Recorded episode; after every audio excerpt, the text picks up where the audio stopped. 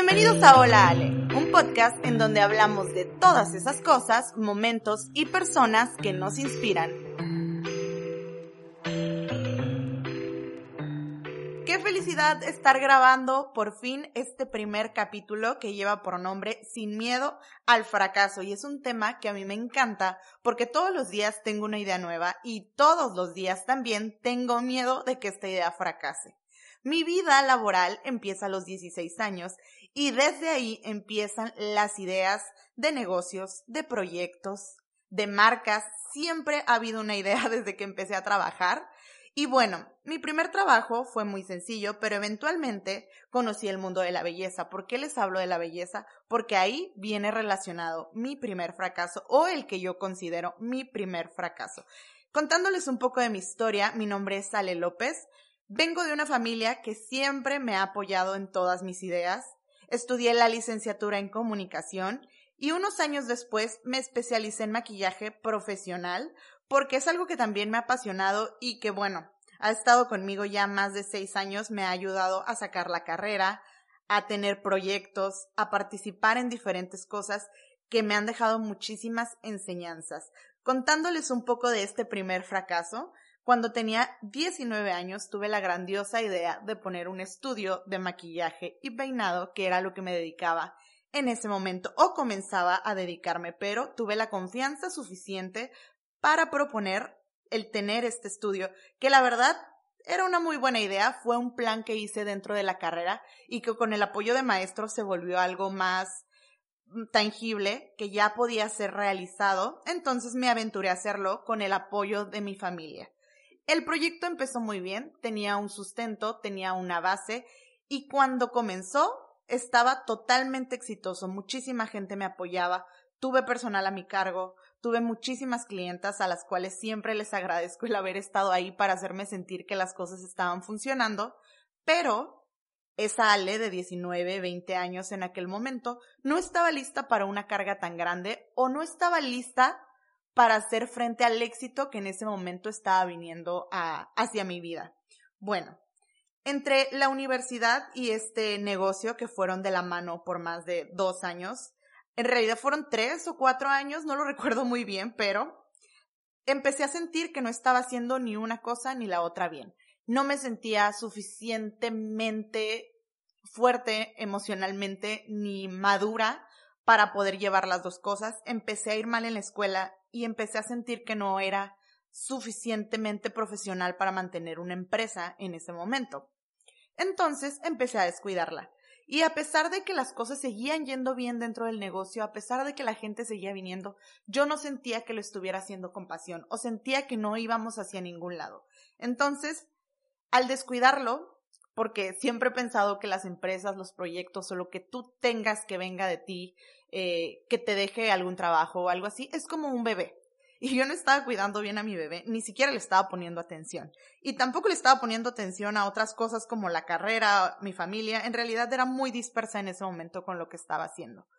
En fin, cuando empiezo a descuidar el negocio, mi primera idea fue cerrarlo, irme a otro lado a buscar, pero no podía dejarlo sin sentir que estaba cometiendo una falta hacia lo que yo había empezado o habría, había propuesto en un inicio. Sentía que me estaba fallando, sentía que estaba yo sola destruyendo uno de mis más grandes sueños. Para ese entonces ya tenía 21 años, todavía era muy joven, o al menos yo siento que era muy joven. El caso es que abandoné este proyecto. Literal, lo abandoné cuando estaba en su mejor momento. Para mí fue un fracaso el decir, no, no puedo, porque lo llevé muchísimo tiempo, muchísimo tiempo me sentí mal por haberlo abandonado.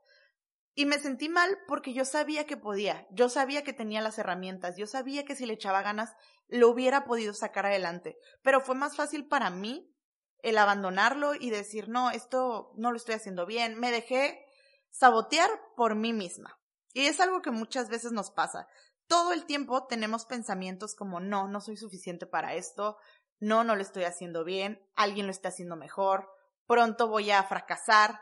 Entonces, con esto vamos al miedo al fracaso. A mí me dio miedo fracasar, me dio miedo no ser suficiente. Entonces, ¿qué pasó? Fracasé. Y eso es lo que pasa cuando le tenemos miedo al fracaso. Vamos hacia él.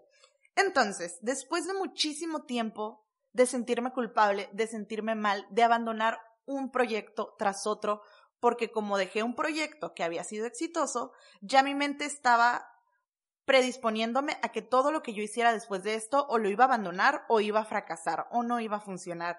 Y aquí empiezo a sentirme insuficiente para todo una vez más, abandonando blogs, cuentas en donde yo compartía de belleza, de moda u otras cosas. Empiezo a abandonarlas, publicaba un día, luego lo abandonaba, dejé de buscar los trabajos que a mí me gustaban, dejé de querer hacer todas las cosas que yo había soñado en algún momento porque tenía mucho miedo a fracasar, tenía miedo a intentar, tenía miedo a no ser lo suficientemente buena para eso. ¿Y qué pasó? Fui perdiendo tiempo, dejé de confiar en mí y estoy segura que muchas cosas se hubieran logrado que hubiera sido exitosa en muchas otras cosas si no le hubiera tenido miedo al fracaso y por eso tanto coraje con el fracaso y por eso tantas ganas de decirles a ustedes que no hay que tenerle miedo al fracaso. ¿Qué pasó después? Empecé a confiar en mí, cambié totalmente mi mood y mi forma de ver las cosas, pasé de ser alguien negativo a estarme diciendo constantemente que el fracaso iba a llegar a intentar ver las cosas de una mejor manera. Y claro que no es nada fácil. A mí me costó un año de depresión, me costó un año de no hacer nada, me costó un año de estar lejos y sigo creyendo que perdí totalmente ese año que hubiera logrado muchas, en el que hubiera logrado muchas cosas. Pero en fin, lo hecho está hecho.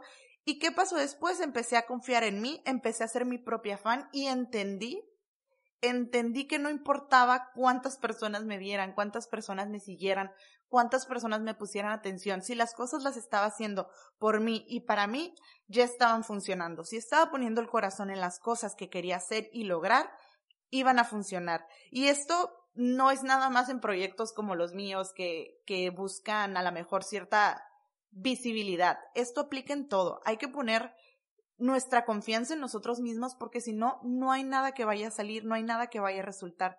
Pero también en este proceso aprendí a perder, aprendí que las cosas no siempre van a salir cuando yo las quiero, que las cosas no siempre van a salir en el momento y que si yo no soy constante, nada va a funcionar. Y eso fue Finalmente, en resumen, después de todo lo que les he contado, el no ser constante fue lo que me orilló a tener miedo a fracasar y el miedo a fracasar me llevó a eliminar cosas que me estaban funcionando o que eventualmente iban a funcionar. Entonces, después de esto, empecé a seguir soñando, empecé a seguir planeando y no tuve miedo a que las cosas no salgan, porque si no van a salir, eventualmente nos vamos a dar cuenta, pero que esa no sea la predisposición de nuestra mente. Que no empieces algo diciendo, no va a funcionar, voy a fracasar, está mal, porque entonces no estamos confiando en nosotros, no estamos confiando en nuestros sueños. Y si son nuestros sueños, nosotros los tenemos que cuidar. Esa es la razón principal por la que estoy haciendo este podcast, porque lo planeé muchísimas veces, pero tuve miedo tantas veces pensé, nadie me va a escuchar, a nadie le va a importar, probablemente no estoy tan buena hablando, probablemente no me voy a dar a entender y tal vez no me estoy dando a entender, pero la verdad es que lo estoy haciendo y se los estoy contando con mucho cariño. Les comparto este sueño que para mí es muy importante porque hay tantas cosas que quiero platicarles, hay tantas cosas que quiero que aprendamos y hay tantas personas que quiero que se sienten aquí conmigo a hablarles a todos ustedes de cosas importantes que a veces no hablamos por miedo, vergüenza o porque simplemente creemos que son cosas que no es muy común hablar. Estoy muy emocionada, estoy muy feliz de que estén aquí escuchándome y les aseguro que este sueño lo vamos a llevar de la mano y vamos a aprender mucho de todos esos temas que nos interesan. Muchas gracias nuevamente por estar aquí. Espero que sea el primer martes de muchos que nos vamos a estar escuchando. Que tengan una excelente noche, una excelente semana y nos volvemos a escuchar el próximo martes.